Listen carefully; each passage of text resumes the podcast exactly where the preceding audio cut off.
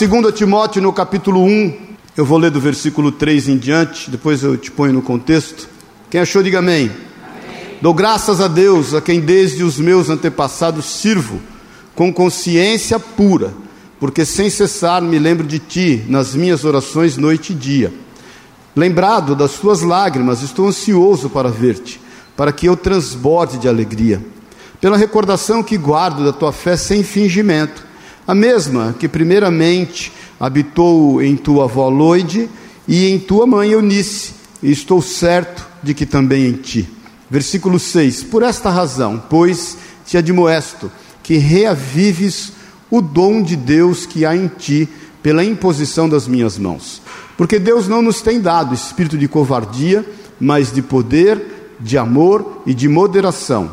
Não te envergonhes, portanto, do testemunho do nosso Senhor, nem do seu encarcerado que sou eu. Pelo contrário, participa comigo dos sofrimentos a favor do Evangelho segundo o poder de Deus, que nos salvou e nos chamou com santa vocação não segundo as nossas obras, mas conforme a sua própria determinação e graça, que nos foi dada em Cristo Jesus antes dos tempos eternos, e manifestada agora pelo aparecimento do nosso Salvador Cristo Jesus, o qual não só destruiu a morte, como trouxe à luz a vida e a imortalidade mediante o Evangelho, para o qual fui designado pregador e mestre.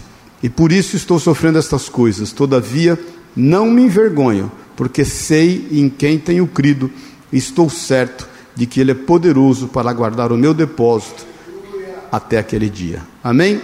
Vamos orar. Pai querido, obrigado, Deus. Obrigado por estarmos aqui, Jesus. Obrigado, Espírito Santo, porque o Senhor é conosco. A tua palavra diz que o Senhor é Emmanuel, Jesus, é Deus conosco. E sabemos que o Senhor é presente aqui em cumprimento das tuas promessas e pela tua misericórdia. Por isso, Senhor, fala aos nossos corações Ministre o íntimo e o oculto de cada um de nós, Jesus.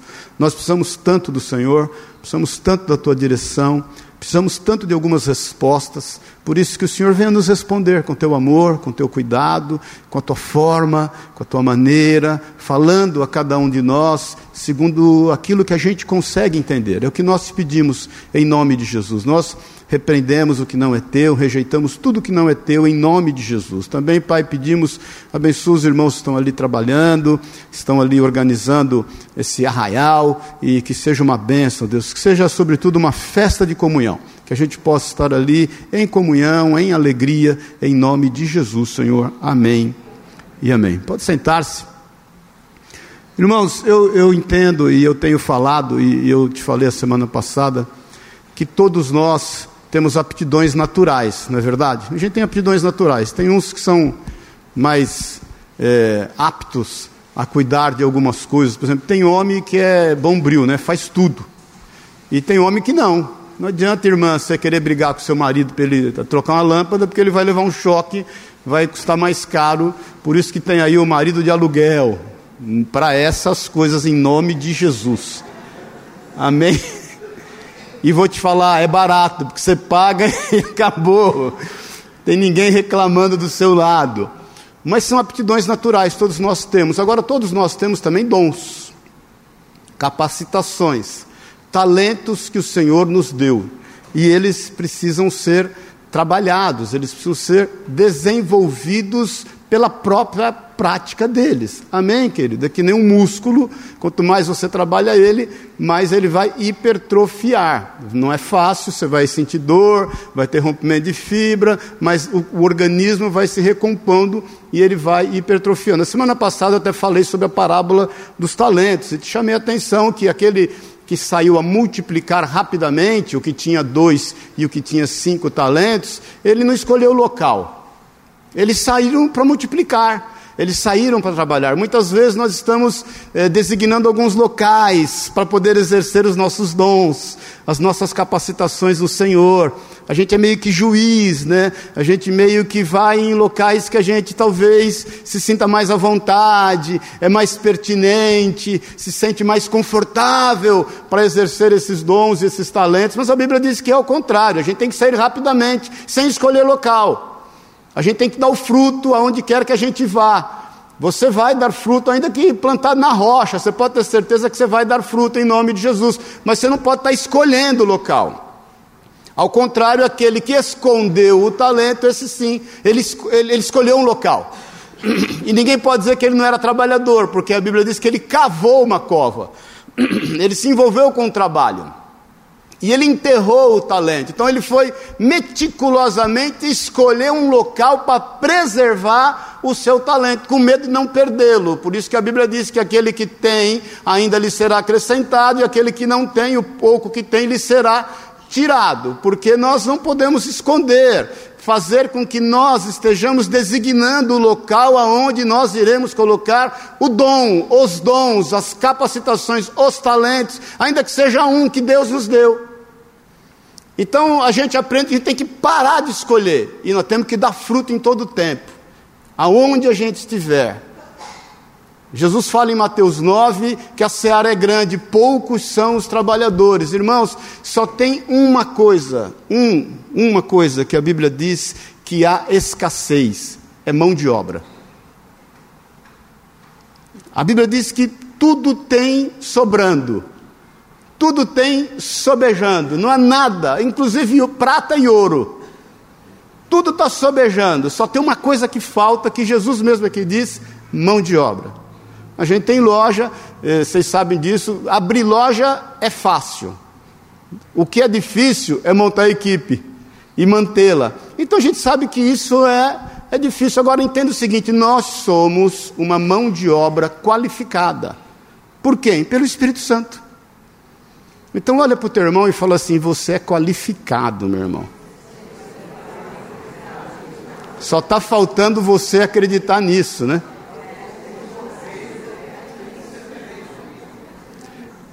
Por sermos qualificados, aonde quer que a gente vá, nós vamos dar os devidos frutos. A gente não tem que ficar escolhendo. Agora, existem algumas questões que nós temos que entender. E eu até falei, quero reprisar com você, tem que haver um senso de oportunidade. Nós temos que ter uma sensibilidade quanto às oportunidades que são criadas e as que não são criadas, nós devemos criá-las. Citei, inclusive, e eu vou citar um pouquinho isso, para até te pôr nesse contexto de Timóteo, em Atos 19, quando Paulo chega em Éfeso e ele encontra ali muita dificuldade. Ele prega o evangelho, as pessoas o rejeitam, as pessoas o, o, o dispensam e ele não, não deixa de exercer o talento. Ele pega o seu pequeno núcleo, aqueles que creem como ele, ele isola esses irmãos, ele ministra e ele fica ali mais um ano, quase dois anos, ministrando, pregando, falando. A Bíblia diz que tem um alvoroço na cidade, os magos, os encantadores não se esqueça que eles eram, eles eram adoradores de Diana dos Efésios, e eles trazem inclusive seus livros, tudo que eles aprenderam acerca das suas bruxarias, e põe fogo. E diz que o, aquilo que eles põem fogo custava aproximadamente 50 mil denários, é, 50 mil dias do trabalho de um trabalhador. E foi grande a obra de Deus feita ali, a, a ponto de que milagres, de maravilhas aconteciam. Deus usa a vida de Paulo, mas ele, ele vê ali um senso de oportunidade. Eu, quando eu te digo que a gente tem que ser um pouquinho mais leve, um pouquinho mais diluído, a gente não pode ser muito duro, muito engessado. Quando a gente vê uma dificuldade, a gente está querendo brigar contra aquela dificuldade para derrubá-la por terra, e Deus nos tem muitas vezes um caminho alternativo dirigido pelo Espírito Santo de Deus, para que a gente possa exercer os dons, os talentos e capacitações que Ele nos deu. Amém, querido? Então não há somente esse senso de oportunidade, deve haver em nós também um senso de propósito. Há um propósito em todas as coisas. Nós não estamos, é, a Bíblia diz que a, a palavra do Senhor, ela, ela não volta vazia, e a Bíblia diz que o nosso trabalho no Senhor não é vão. A Bíblia diz que essa palavra ela não volta vazia, antes ela cumpre o seu propósito. Então há um propósito. Aí te citei, quem não estava aí, Atos 16, quando Paulo chega em Filipos para pregar o Evangelho, e ele por duas vezes é impedido pelo Espírito Santo de Deus para ir em regiões que ele, Paulo e aqueles que estavam com ele queriam. E o Espírito do Senhor os impede, aí eles vão para Filipos. Lá eles, eles pregam o Evangelho no lugar de oração, Lá Lídia se converte, lá ele vai dormir na casa de Lídia, mas volta para o lugar de oração. Lá ele expulsa o demônio de uma menina que que, tinha um demônio de adivinhação, os seus donos se levantam contra eles, lá ele é preso, lá ele é chicoteado, lá ele é humilhado, mas ele entendia que havia um propósito. Ele não arredou o pé em função do propósito. Lá ele vê um grande milagre de Deus, as cadeias se abrem, o célebre é, é, versículo 31 de Atos 16: crê no Senhor Jesus, será salvo tu e tua casa. Ele profere ali por carcereiro, e Deus faz uma obra de maravilhas ali, porque naquilo que é o desempenho dos nossos talentos, há um propósito de Deus e nós não devemos perder esse senso, essa consciência de propósito. Amém?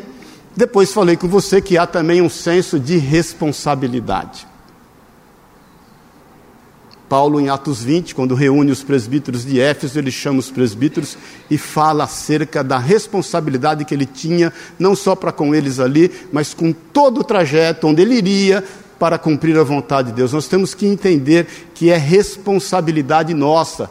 Eu até frisei muito acerca da responsabilidade que nós devemos ter a partir de nós mesmos cuidar de nós mesmos para o bem daqueles que estão ao nosso redor.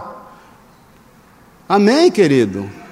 E ainda citei as irmãs que muitas vezes ficam, muitas vezes, todos os meses com TPM, né? Então você tem que cuidar de você, querida, para o bem geral da nação, porque tem horas que não tem quem aguenta. Os irmãos que andam muito estressadinhos aí, porque fecha o mês, né? O, o, a conta fecha antes do mês, né? É um problema. Quando a conta fecha junto com o mês, glória a Deus, o duro é quando a conta fecha antes do mês.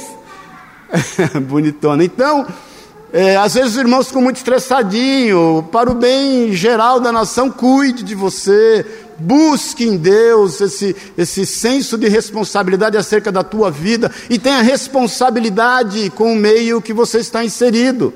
Nós somos responsáveis por isso. É nesse, nesse momento que eu me deparo com esta carta de Paulo a Timóteo. Por quê? Porque Timóteo viveu essas fases todas junto com Paulo. Quando você lê lá em Atos 16, quando ele chega em Filipos, Timóteo está junto, ainda moço, ainda jovem, é o ano 50 da nossa era.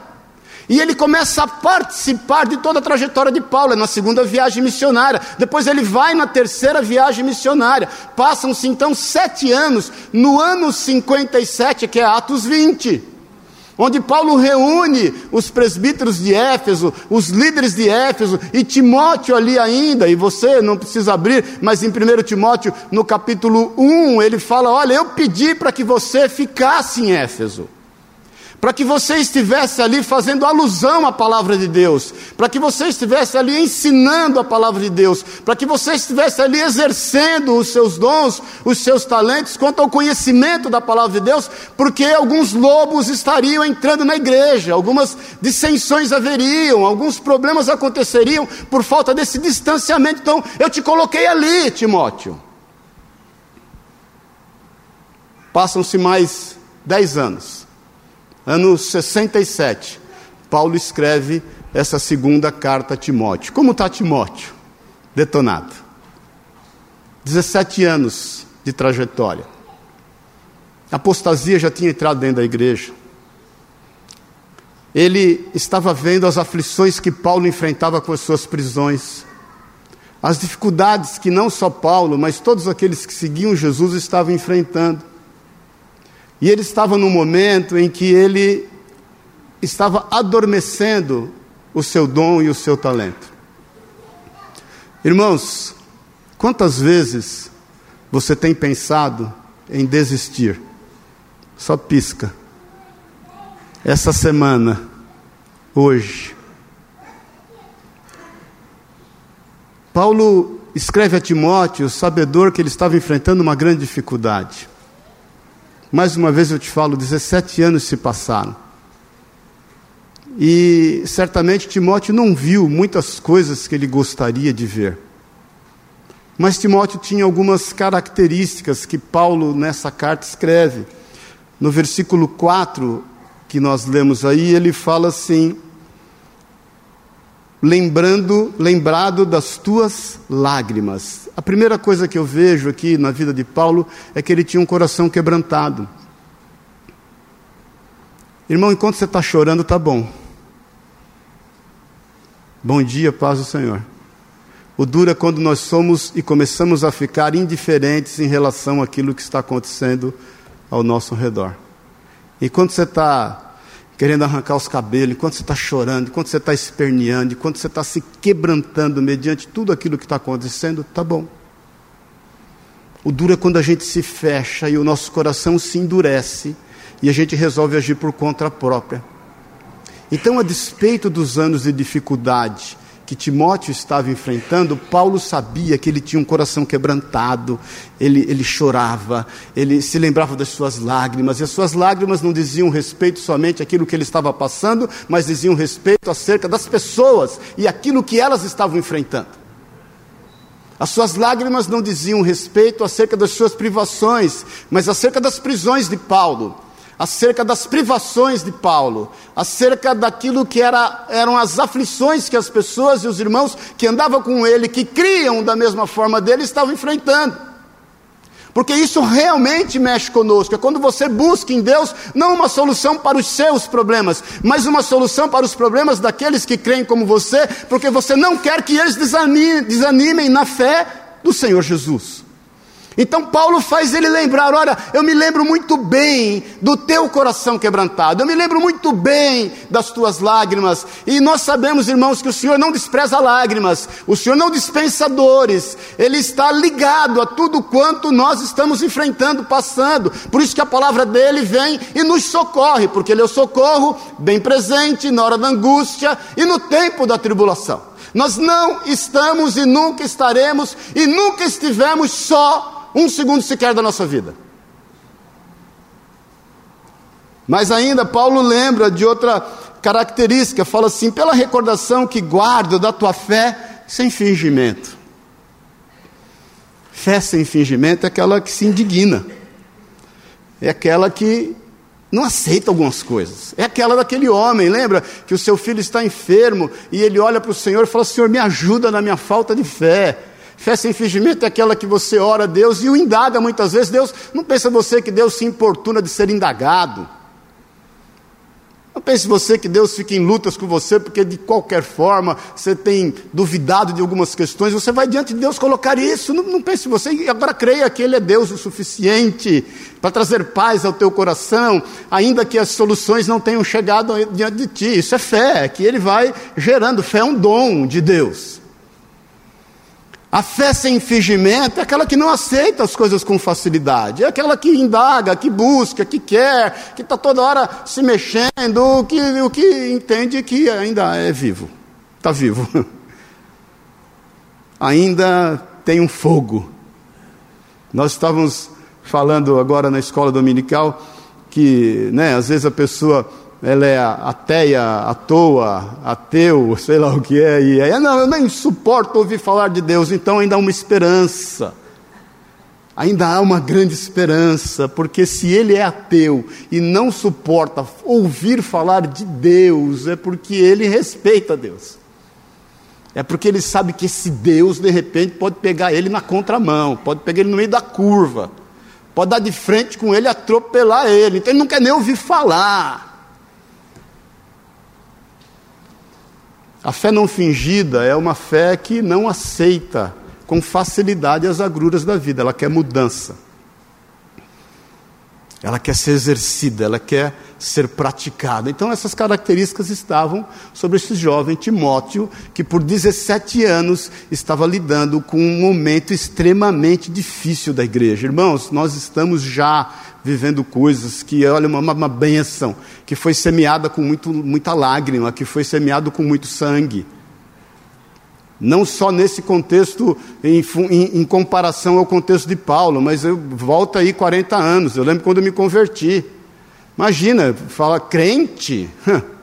O crente era tido como um cara ignorante. Quando, quando uma novela queria fazer menção de um crente, que ele fazia? Metia um óculos com esparadrapo na haste. Lembra disso, não? Não é verdade? Eu lembro quando eu me converti, misericórdia. Eu, os meus amigos, eu era espalha-roda. Eu chegava, todo mundo ia embora. Tinha até música, o João Crentão. Meu irmão que fez a música, inclusive, o João Crentão, olha o João Crentão, depois ele se converteu, para honra e glória do nome de todos que cantaram a música se converteram. Agora, Muitos irmãos antes de nós, eu, eu conheci um pastor, amigo meu, o pastor Eupídio, da Igreja é, de Cristo Pentecostal do Brasil, lá em Pouso Alegre. Esse homem levou tomatada, ovada, pedrada em Pouso Alegre, você não imagina. Ah, 70, 60 anos atrás. Pastor Ayrton Zorzi, que é um pastor amigo meu, é a maior igreja de Pouso Alegre, igreja quadrangular, que está no pior bairro de Pouso Alegre, que chama Aterrado, uma igreja de quase duas mil pessoas. Esse cara ia pregar o evangelho em praça pública e levava tomatada, ovada e ovo podre, não iam jogar ovo bom. Então nós estamos aqui hoje com essa liberdade, irmãos, porque homens com fé não fingida se colocaram diante de Deus. Eu já li alguns trechos e sempre faço citação disso, das cartas da Madre Teresa de Calcutá. Ainda não consegui comprar esse livro, só li alguns, alguns. Ela tem hora que ela, ela questiona a existência de Deus, de tanto que ela viu, de, de, de pessoas passarem. Ela cuidava de leprosos, cuidava de pessoas com extremas dificuldades. Então, irmãos, a fé não fingida é isso.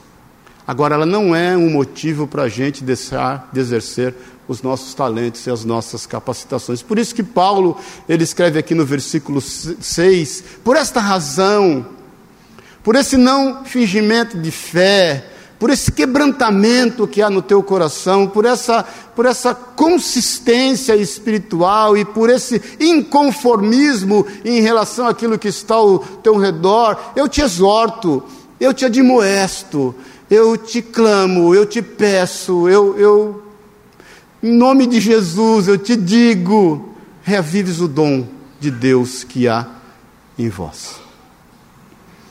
A conotação do reavivar aqui é o, é o de buscar saídas, é o de querer soluções, é de não discutir quem errou, porque irmãos, às vezes nós ficamos muito tempo parado administrando e saber quem é o culpado, quem é que errou, quando nós devemos gastar tempo em buscar soluções.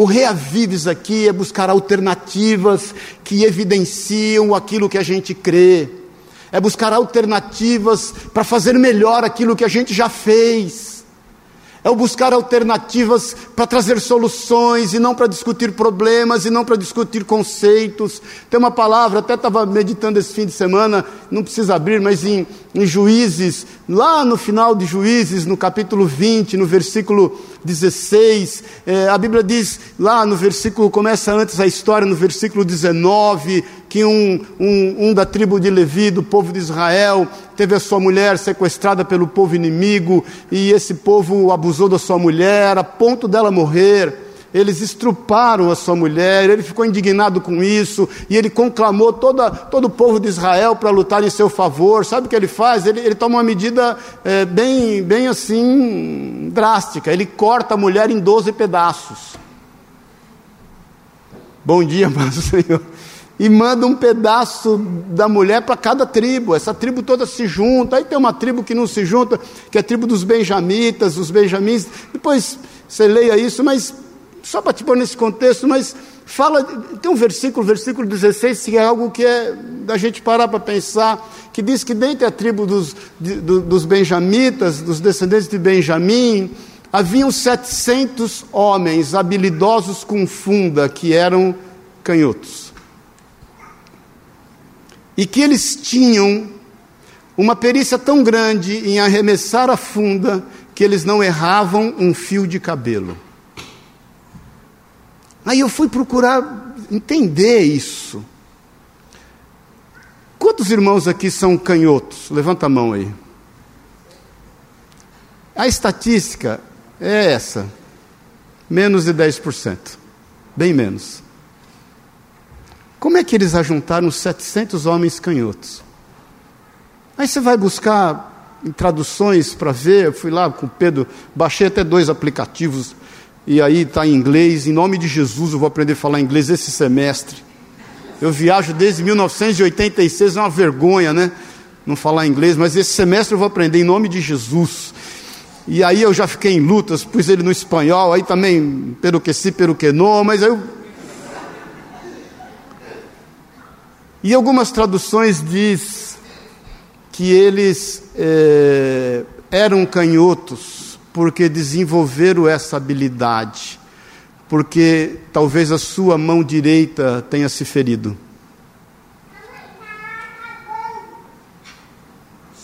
E porque eles foram feridos em alguma guerra na sua mão direita, eles não deixaram de querer estar na guerra por não ter mais a mão direita.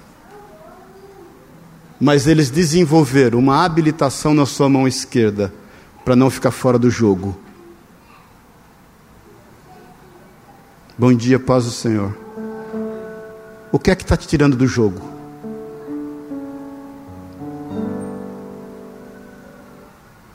O que é que está fazendo com que você não exerça o dom e não o reavive esse dom que está em ti? Você foi ferido? Você cansou de ir para a guerra? Não te compreenderam, não te deram espaço? O que, que aconteceu? O que está acontecendo? Talvez você tenha enfrentado e tenha passado alguns anos que você tem visto o que jamais você gostaria de ver. Talvez Timóteo, o que mais ele queria era estar isolado. Irmãos, todos nós aqui temos, temos motivos para estar isolados. Todos nós aqui, bem-vindo ao clube, passamos com grandes decepções em relação a outras pessoas. Perdoar ainda é e sempre será, até a volta de Jesus, o melhor ato que um cristão pode fazer, que é um ato de sacrifício. Ministrei aqui outro dia: perdoar a si mesmo, perdoar a quem te fez mal e perdoar a quem fez mal para quem você ama.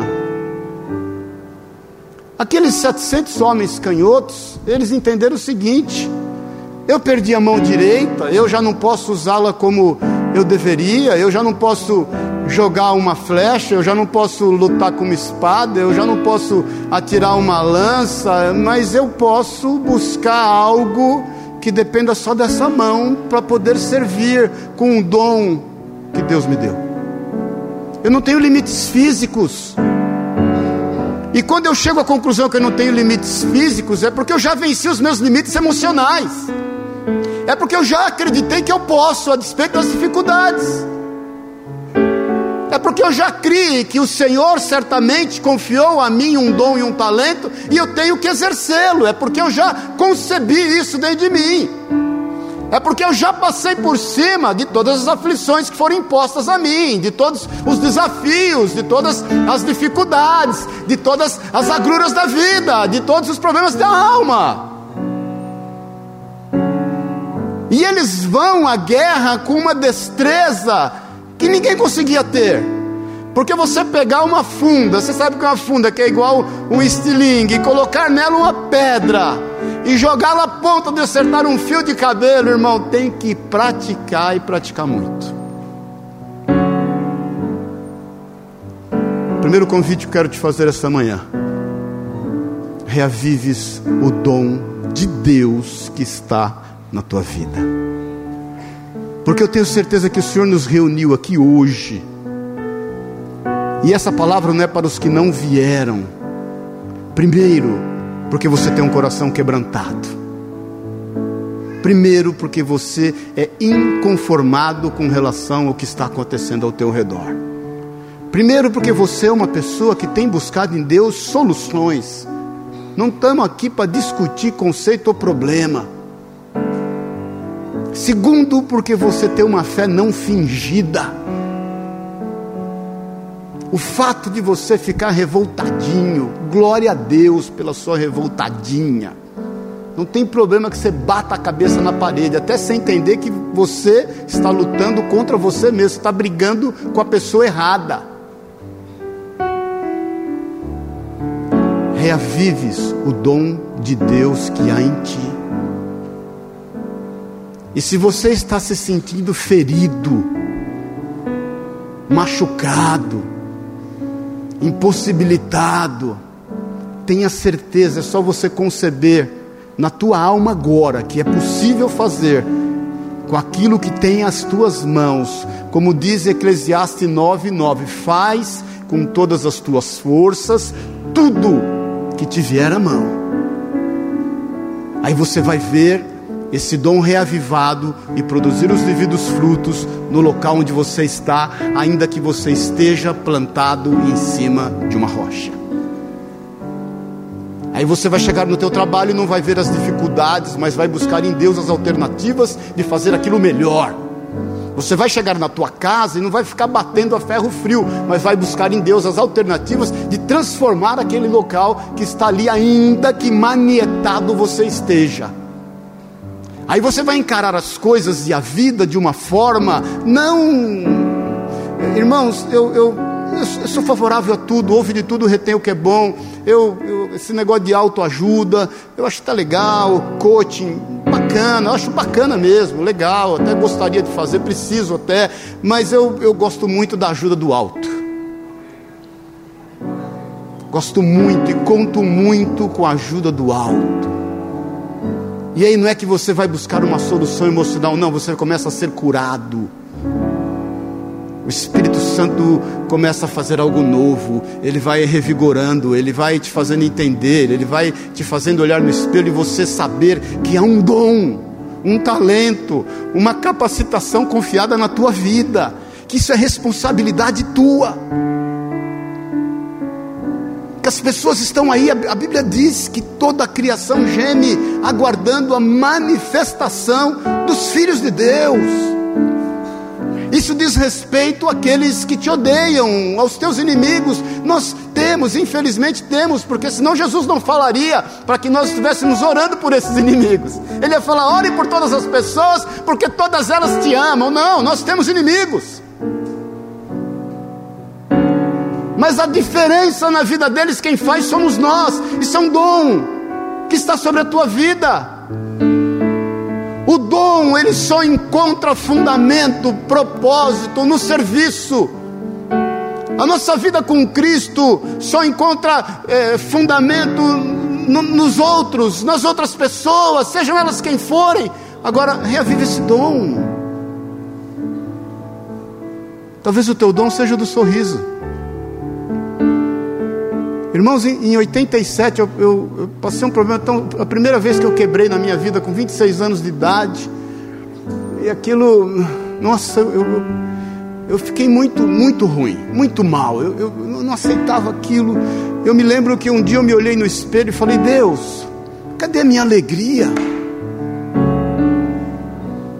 Isso está roubando minha alegria. Eu não quero nada. Eu não quero o que eu já tive de volta. Eu quero só a minha alegria. Porque eu entendo quão é importante a minha alegria no meio dos homens. Mais uma vez eu te falo, reavives o dom. E você sabe o dom que Deus te deu. Você sabe essa característica peculiar que está sobre a tua vida. Você sabe tanto que você ainda buscou em Deus uma forma de escondê-la, porque no exercício da multiplicação desses dons, você teve algumas grandes dificuldades, e chega um momento que você pensa assim: é melhor eu esconder para não perder o que eu tenho. Esse não é o caminho. Bom dia, paz do Senhor.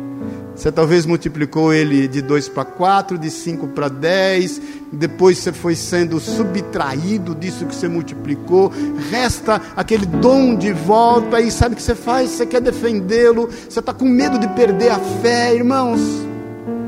Deixa, olha para mim um pouquinho. Sabe quando você vai perder a fé? Nunca. Sabe por que você não vai perder a fé? Porque a fé você não achou. A fé você não comprou no mercado. A fé você não comprou na igreja. Se te venderam fé na igreja, te enganaram. Você não comprou fé. Você comprou o viaduto do chá. Praça da República, o metrô Itaquera, o Itaquerão. Inclusive está penhorado, você não devia ter comprado. Palmeiras está mais arrumado nessa área. Desculpe aí os irmãos. Mas a fé veio. Você foi encontrado pela fé. Você não vai perder Porque ela veio até você. E ali ela ficou. Porque a fé veio como? Ela veio, veio, faz um coro, ela veio pelo ouvir. E ouvir a palavra de Deus. Para você perder a fé, a palavra de Deus tinha que ser extinguida da terra. Para você perder a fé, Deus tinha que fechar os seus lábios. Isso é impossível. Para você perder a fé, o Espírito Santo tinha que parar de convencer os homens do pecado, da justiça e do juízo de Deus. Então talvez você tenha pego o seu talento e com medo de perdê-lo, e dentre esses a fé, você está meio que escondendo, porque é melhor eu esconder, me proteger, que senão vai chegar uma hora que é o seguinte: eu vou chutar o pau da barraca, a barraca, tudo que tiver dentro dela e, e acabou, acabou, acabou. É nessa hora que eu entendo o Espírito Santo de Deus falar para nós, como ele falou para Timóteo através da vida de Paulo: Paulo, te conheço, te conheço, sei das tuas lágrimas, te conheço, sei do seu coração quebrantado. Eu te peço uma coisa, a despeito desses 17 anos de luta que você tem enfrentado, reavives o dom de Deus. Se está difícil reavivá-lo da forma como você já usou ele um dia, vai de outra forma. Exercite outra maneira Fique mais light, mais diluído. Não, não fica batendo a ferro frio. Por quê? Para terminar no versículo 7. Tem um porquê, não é verdade? O porquê disso, queridos? Simplesmente pelo fato porque Deus não nos tem dado um espírito de covardia. Olha para mim um pouquinho. Tenha coragem corra riscos. Uma vida sem correr riscos é uma vida sem graça. Corra riscos. Se exponha.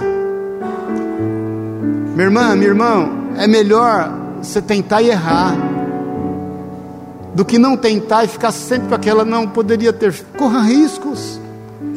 Existem situações que o não você já tem, corra riscos. Por quê? Porque Deus não nos deu um espírito de covardia. Reside em nós um fogo do espírito que nos, nos impulsiona ao risco, nos impulsiona à exposição, até porque nós estamos trabalhando por algo de eternidade. A palavra de Deus não volta vazia ela vai cumprir o seu propósito. O nosso trabalho no Senhor não é vão, Deus vai trazer mudanças. Você sabe disso, irmãos. Puxa vida, eu quantos amigos meus, quantos amigos meus que cansaram de me perturbar, desculpe a palavra, me encheu o saco. E hoje são cristãos pregadores do evangelho.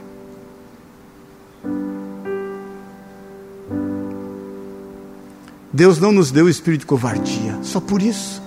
Mais ainda, ele diz assim: além dele não te dar um espírito de covardia, além de nós termos coragem no espírito, nós temos poder.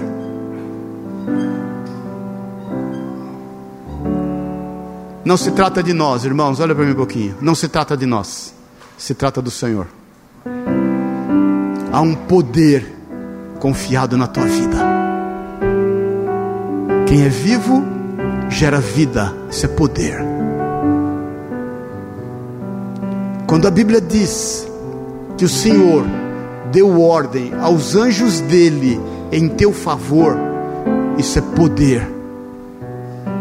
Quando a Bíblia diz que mil cai ao teu lado, dez mil à tua direita, nada vai te alcançar, isso é poder. Quando a Bíblia diz que Ele te colocou num alto retiro, isso é poder. Quando a Bíblia diz que Ele te conhece desde o ventre da tua mãe, isso é poder. Quando a Bíblia diz que Ele conhece a tua palavra antes que ela toque os teus lábios, isso é poder. O Senhor te deu poder, é o poder dele. Existe uma outra palavra muito usada ultimamente que eu também não sou muito simpático, ela que é o empoderamento. Irmãos, o poder reside do alto em nós.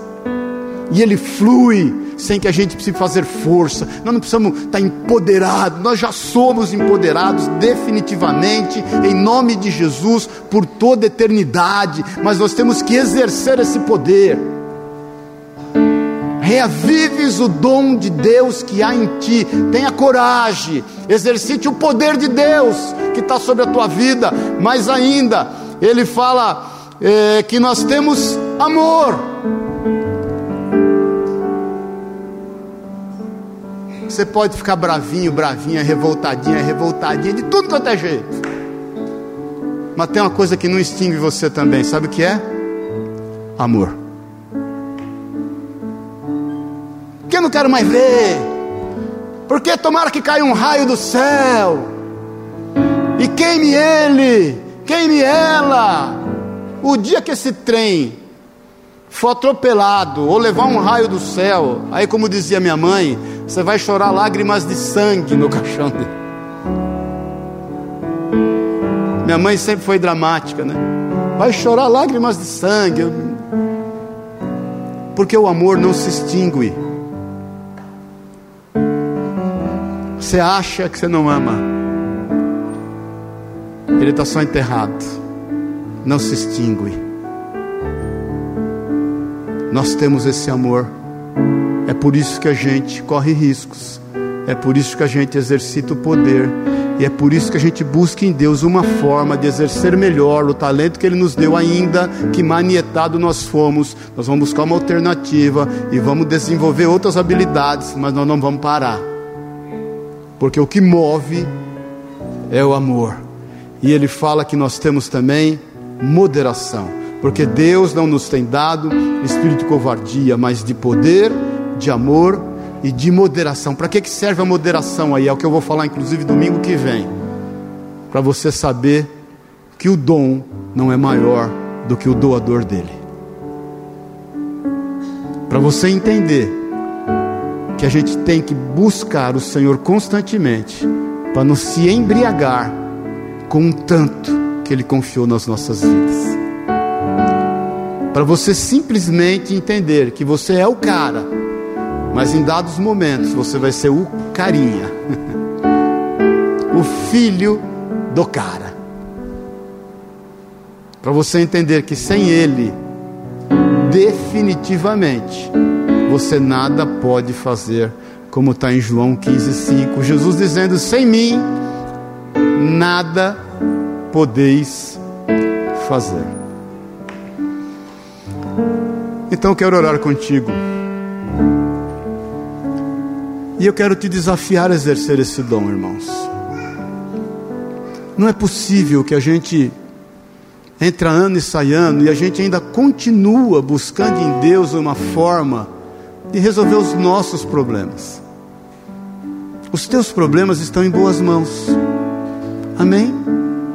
Os teus problemas estão em boas mãos. Quando Elias entendeu que os problemas dele estavam sem solução e se enfiou numa caverna, e aí o Senhor foi falar com ele, ele, Senhor, todos me abandonaram, estou sozinho, não sei o que fazer da vida. Jesus fala, o Senhor fala o que para ele? Jesus, porque é o anjo do Senhor que vai lá. O Senhor fala o que para ele? Tenho sete mil almas, querido. Sete mil. Os teus problemas são meus. Eu, eu sei o que eu vou fazer com eles. Irmãos, as pessoas precisam ser avisadas que elas são nossos irmãos. Eu quero te fazer um desafio para você parar de ser juiz. Porque às vezes nós estamos como juízes julgando aonde é que nós vamos dar o fruto. Fale do amor do Senhor. Fale do amor do Senhor. Jesus está voltando, querido. As pessoas precisam de solução, elas precisam ser lembradas que elas são nossos irmãos. Nós temos um sem número de irmãos por aí que esqueceram, que não sabem que são nossos irmãos. Nós temos um sem número de guerreiros por aí que enterraram os seus talentos e eles precisam ser reavivados. Seja o Paulo na vida dos Timóteos que estão por aí.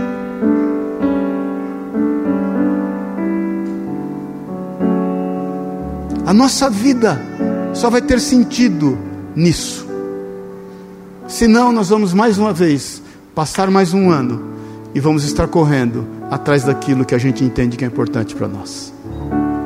E como nós somos insaciáveis, nós não vamos parar nunca, e isso vai nos distrair até um dia de nós chegarmos diante do Senhor e tivermos que prestar conta daquilo que Ele nos tem confiado. Amém? Vamos ficar em pé em nome de Jesus.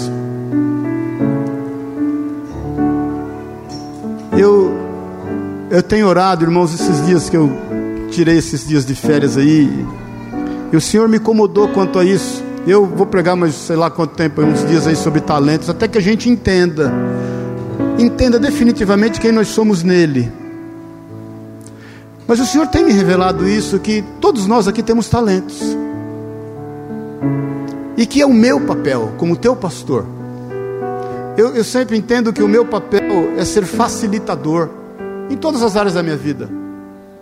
Eu tenho que ser facilitador como esposo. Eu tenho que facilitar a minha esposa ser esposa. É o meu papel.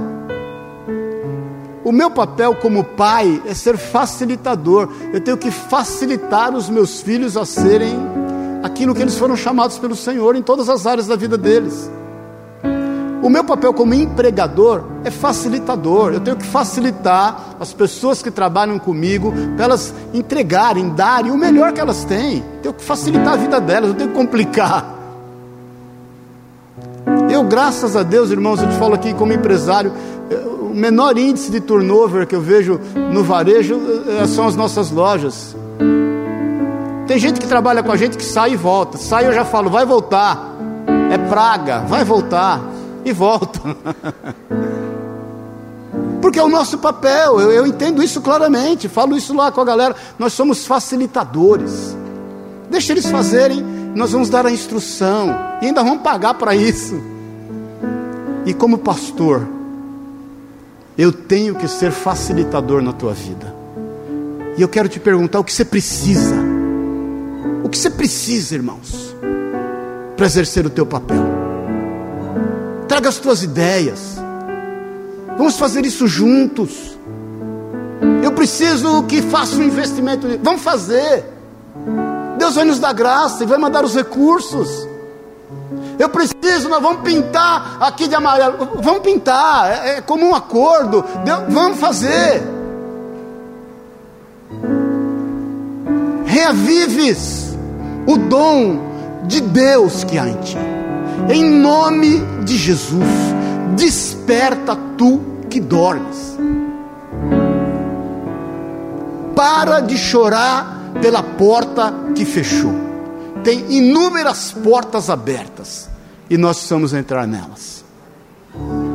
Jesus está voltando, isso não é um discurso, isso é uma realidade. As pessoas nunca foram tão solitárias conversando com tanta gente. Nunca houve conectividade como existe hoje em dia e nunca as pessoas foram tão sozinhas. Nunca houve um momento onde as coisas acontecessem tão rápido. Imagina, eu li essa semana, até CNH agora você vai poder tirar pela internet, não precisa mais ver, que coisa boa. As coisas nunca foram tão rápidas, nunca aconteceram tão rápidas, e a gente nunca foi tão ansioso. Quanto mais rápido as coisas acontecem, mais ansioso a gente fica. Mais rápido a gente quer que aconteça. Quantas vezes você pegando o teu telefone, o teu computador, você quis jogar ele na parede, porque ele demorou 30 segundos para te dar a resposta que você queria. Bom dia, paz do Senhor, isso não é mera coincidência. Acontece comigo toda hora que eu olho, não é possível, essa porcaria está demorando. Não passou 30 segundos. Irmãos, faça o exercício disso. Eu tenho um dispositivo aí, como todo mundo tem no meu celular, que 30 segundos ele apaga a tela, né? Você pode pôr 30, um minuto ou nunca. Às vezes quando eu vou pregar eu ponho nunca. Aí eu fico, às vezes eu fico ali ligado. Estou fazendo alguma coisa e estou vendo ele, eu, aí, né, ele aceso. Eu vejo quanta coisa eu estou fazendo em 30 segundos. Falo, meu, esse negócio não vai, não vai acabar, não vai apagar. Mas não passou 30 segundos ainda. Não vai apagar enquanto não passar os 30 segundos.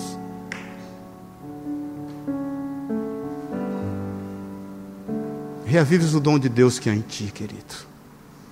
As pessoas precisam de uma resposta para suas ansiedades, para as suas solidões, para os seus medos. E você não está aqui por coincidência.